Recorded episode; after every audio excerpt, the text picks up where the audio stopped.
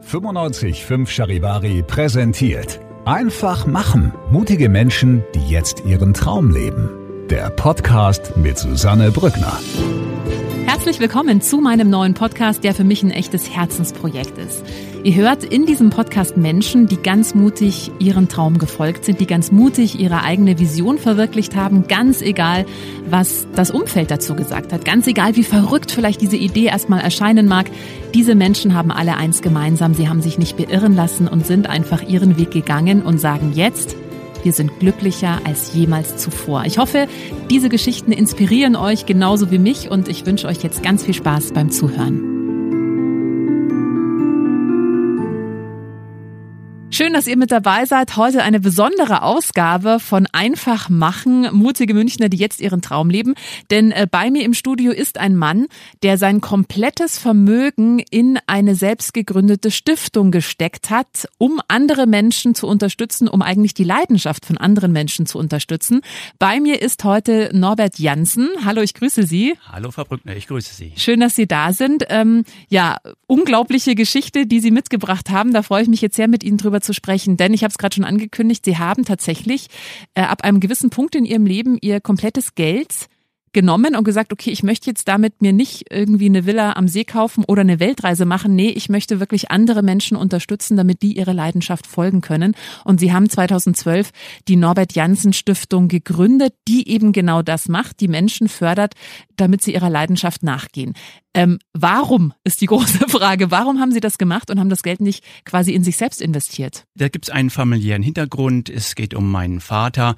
Äh, meine Eltern sind natürlich Kriegsgeneration und es war so, dass mein Vater als junger Mann sich über Nebenjobs Geld verdient hat, um eine Ausbildung zu machen. Und Sie hören wahrscheinlich an meinem Akzent, ich komme aus dem Norden und tatsächlich kommt die Familie meines Vaters von Norderney und die Familie war eine Seefahrerfamilie. Und der Traum meines Vaters war, Kapitän zu werden. Mhm.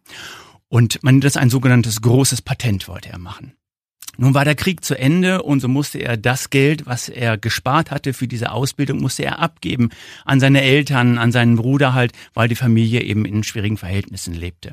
Und so hatte mein Vater nie wieder die Möglichkeit, äh, diese Ausbildung zu machen und er hat sein Leben lang damit gekämpft. Erst am Ende seines Lebens hat er mit Frieden geschlossen. Ich war und insofern war mir schon als Kind, als Jugendlicher schon bewusst, was es bedeutet, wenn Menschen nicht das tun können, was sie tun wollen, wofür sie sich berufen fühlen. Und daher habe ich eben diese Stiftung gegründet, 2012, wie Sie gerade richtigerweise gesagt haben, um jungen Menschen mit Talenten, mit Leidenschaften, und das ist mir ganz besonders wichtig, zu helfen, äh, eine Ausbildung, ein Studium zu machen, wenn sie das Geld dafür nicht haben. Das ist wirklich toll. Was ist denn, mal kurz zu Ihnen als Person, was ist denn Ihre Leidenschaft? Also was ist denn das, wo Sie Ihre Berufung gefunden haben? Ist es die Stiftung? Also zunächst einmal muss ich sagen, meine Eltern haben mir die Möglichkeit ge gegeben, meine eigene Leidenschaft, die Physik, zu folgen. Ich habe Physik studiert und das war, wie ich, eine große Leidenschaft von mir. Und wie gesagt, auch mit dem Hintergrund, den ich eben erläutert habe, habe ich eben beschlossen, dass dieses Privileg, was ich hatte und was mein Vater nicht hatte, nämlich das tun zu können, was ich wollte, das wollte ich auch anderen Menschen eben ermöglichen, die eben in finanziellen schwierigen Lagen sind. Mhm. Jetzt haben Sie 2012 die Stiftung gegründet und Sie haben im Vorgespräch vorhin schon kurz erzählt, Sie haben wirklich Ihr komplettes Geld dafür verwendet. Das ist richtig. Schauen Sie, ich bin aus einer relativ einfachen Familie. Wie gesagt, mein Vater war Seemann und das heißt, da gab es keine großen Erbschaften oder Vermögen, was irgendwo in der Familie war. Das heißt, das Geld, was ich für diese Stiftungserrichtung brauchte, das habe ich mir verdient in den Jahren zuvor. Ja, und wenn man eine Stiftung errichtet, muss man in die Stiftung ein Vermögen eingeben, zumindest bei einer einer rechtsfähigen Stiftung. Und äh, das heißt, ich musste einfach mein eigenes Vermögen dort einbringen, um die Möglichkeit zu haben, diese Stiftung zu errichten. Und in der Tat ist es auch weiterhin so, dass ich jeden Monat einen Großteil meines Gehaltes in diese Stiftung einbringe, um das Vermögen der Stiftung, äh, den Grundstock, den sogenannten Grundstock zu vermehren aber auch eben um die jungen Leute dann äh, zu fördern, äh, die halt jetzt aktuell nach einer nach einem Stipendium anfragen. Mhm. War das für Sie schon von Anfang an klar? Also Sie haben Physik studiert, war da schon immer klar, okay, ich werde irgendwann mal eine Stiftung gründen, um eben genauso Menschen zu unterstützen oder wie kam das? Ja, also die Idee, eine Stiftung zu gründen, hatte ich schon sehr, sehr lange. Mhm. Wie gesagt, das kam aus diesen Erlebnissen als Kind, als Jugendlicher, aus der Familie heraus, war es ja sehr, sehr viele Konflikte deswegen gab, aufgrund eben des Schicksals meines Vaters. Das war mir schon immer klar, das wollte ich mal machen. Der Schritt dahin ist natürlich schon ein sehr großer, muss man sagen. Denn sich von all dem, was man hat, zu trennen, das macht man nicht mal so von heute auf morgen. Das muss man sich schon überlegt haben. Nicht? Und damals war ich, jetzt muss ich kurz über nachdenken, jetzt bin ich 56, minus 10 Jahre, nicht? also war ich 46 bin ich gewesen. In dem Alter sich von all dem zu trennen, was man bis dahin erarbeitet, das ist natürlich schon ein großer Schritt, in der Tat, ja. ja wie ging es Ihnen damals? Also, das erfordert einen gewissen Mut und natürlich fragt man sich, oh, geht das gut? Aber ich muss Ihnen sagen, ich fühle mich sehr komfortabel damit und ich sage Ihnen, man kann auch ohne ein Bankkonto leben, ohne dass man Erspartes oder Immobilien hat. Kann man. Kann man. Wie hat denn Ihr Umfeld reagiert, als Sie gemerkt haben, dass Sie jetzt komplett ihr, Ihre Ersparnisse in eine Stiftung geben, um eben andere Menschen zu helfen? Haben die gesagt, Altersvorsorge, wenn irgendwas Unvorhergesehenes kommt, überlegt ihr das mal gut, ob das so richtig ist, Norbert? Ja, natürlich. Diese, diese Warnung oder diese guten Ratschläge, wie ich mal lieber sagen, natürlich gab es die. Nicht überlegt ihr das gut, was du da machst, weil das ist tatsächlich so, dass man das nicht wieder rückgängig machen kann. Mhm. Ja, das Geld, was ich dort eingebracht habe, ist nicht mehr meines. Das verbleibt dort.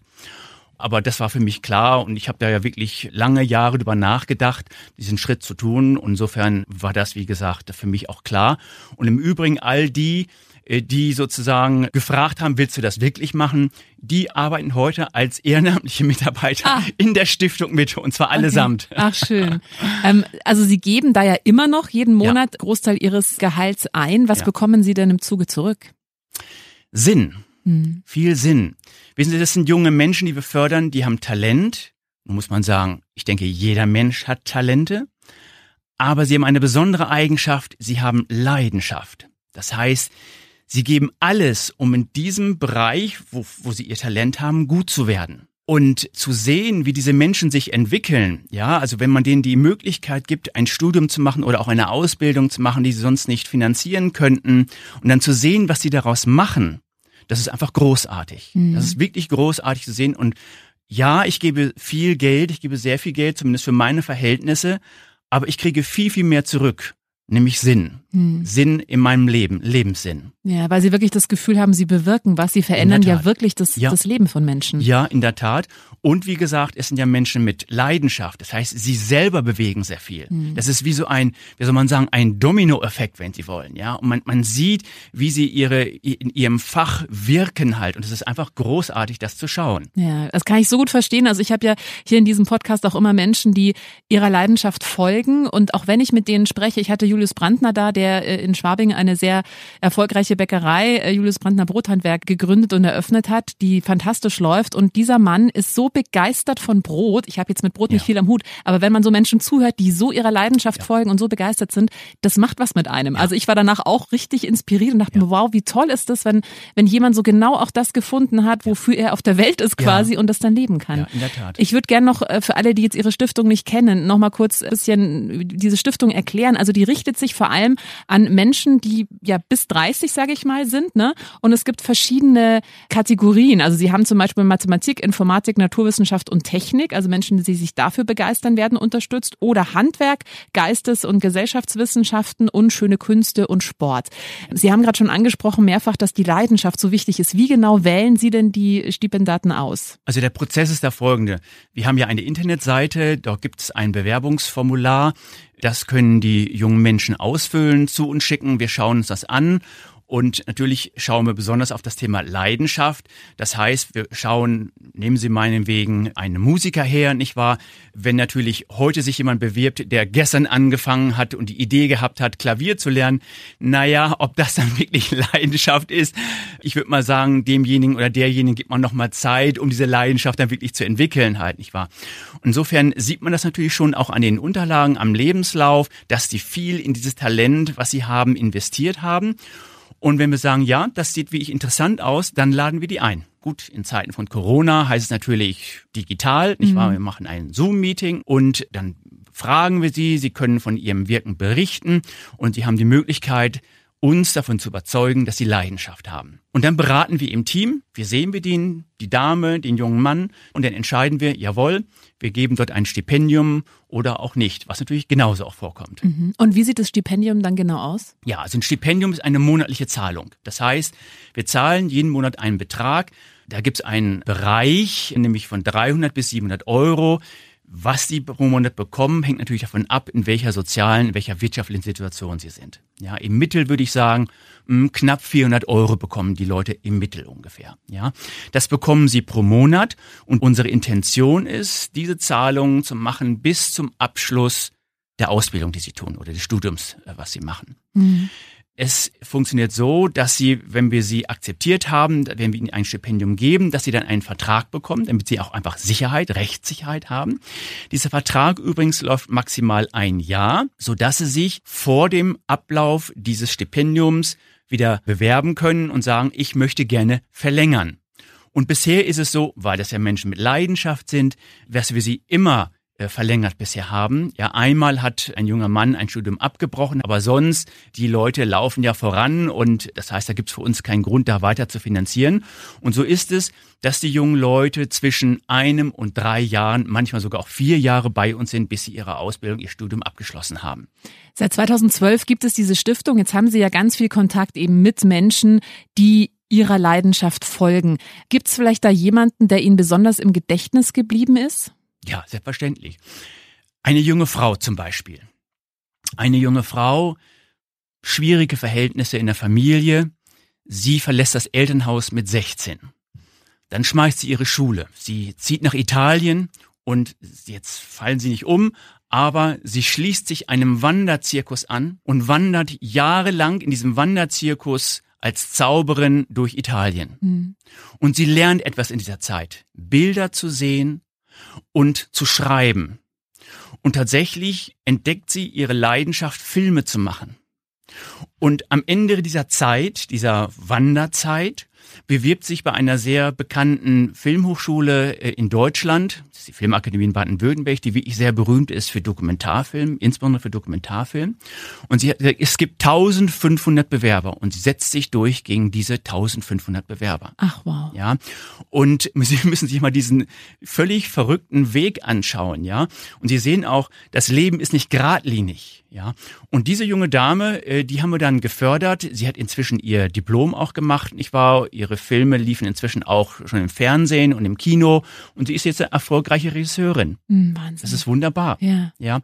Ganz andere Geschichte. Ein Kind, muss man sagen. Er ist Schüler, kommt aus äh, Regensburg und besucht das Gymnasium. Er lebt in einer Pflegefamilie. Nicht in einer Pflegefamilie lebt man, wenn die eigentliche leibliche Familie, nun ja, wenn es da große Probleme gibt. Und in diesem Gymnasium, wo er ist, gibt es eine, soll man sagen, eine Arbeitsgruppe von Schülern, die sich nämlich mit Robotik beschäftigen.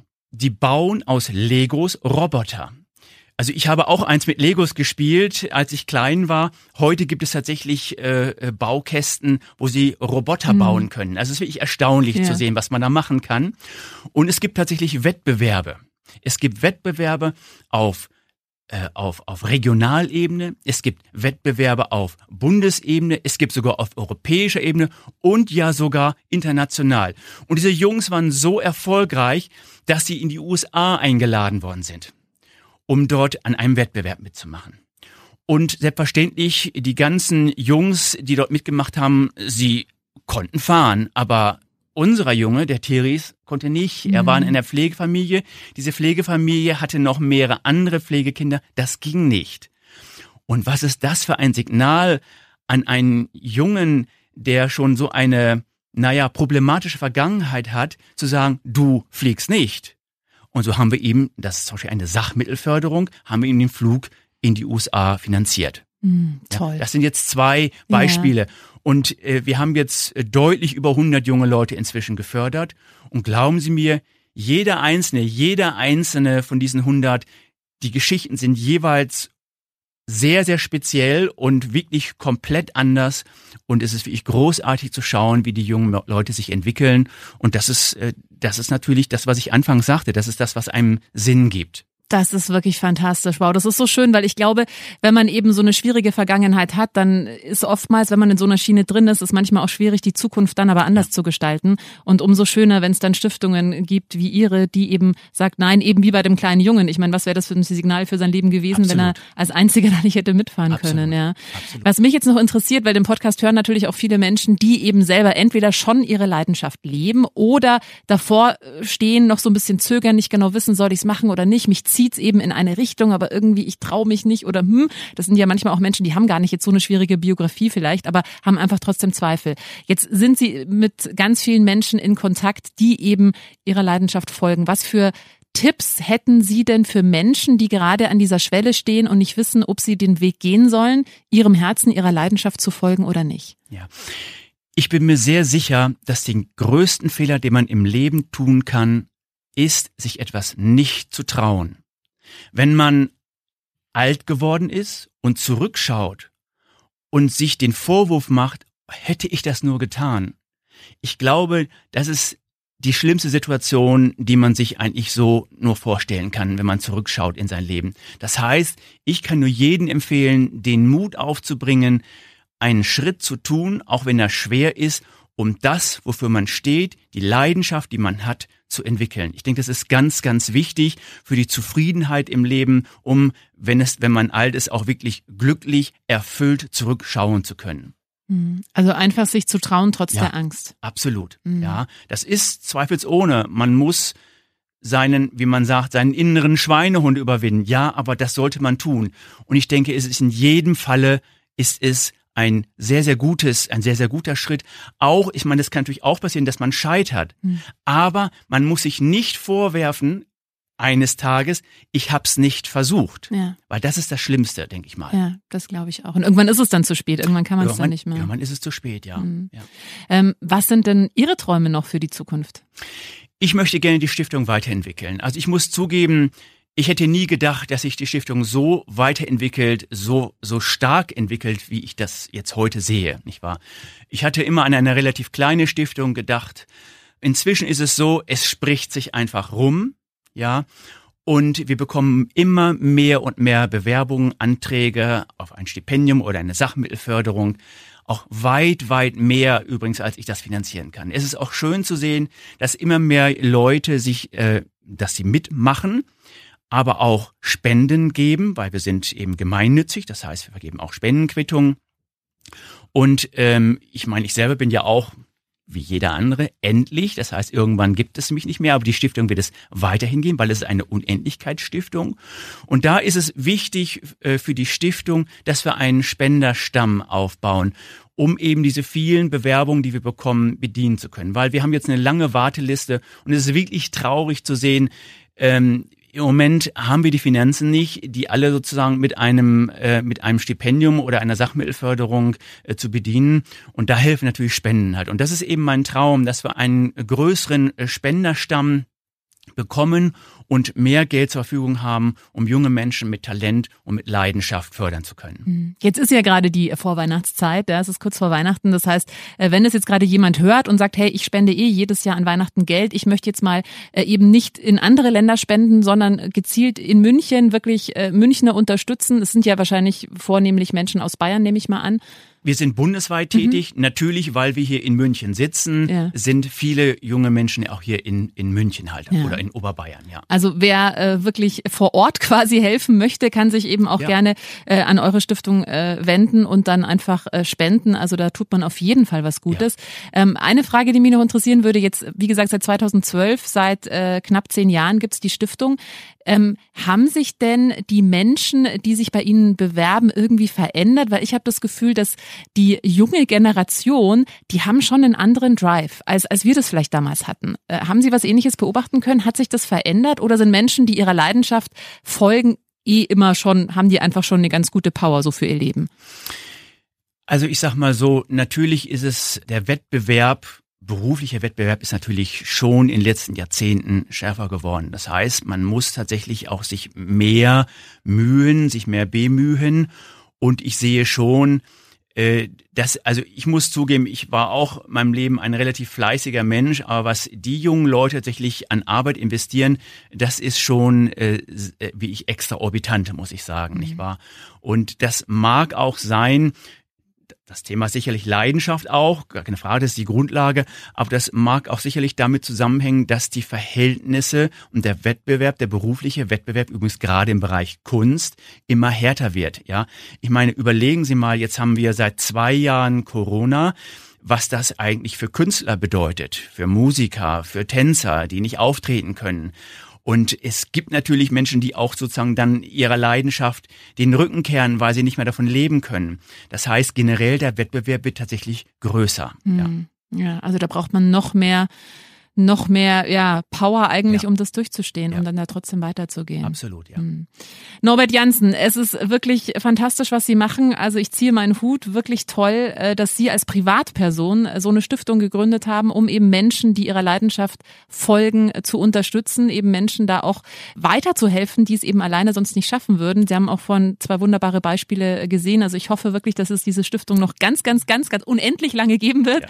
Sie haben es gerade schon angesprochen, also hier nochmal der Aufruf, ne? also für alle, die vielleicht auch sagen, ja, ich möchte gern langfristig auch was Gutes tun. Sie sind auf der Suche nach Spendern, um diese, Fall, diesen ja. Spendenstamm einfach zu erweitern. Ja. Kann sich dann gerne bei Ihnen melden. Ähm, ich pack mal Ihre Website noch in die Show Notes, also da könnt ihr gerne draufklicken. Und ich danke Ihnen sehr, dass Sie da waren. Alles Gute weiterhin und wirklich toll, dass Sie so ein großes Herz haben. Herzlichen Dank, Frau Brückner. Vielen Dank für die Einladung.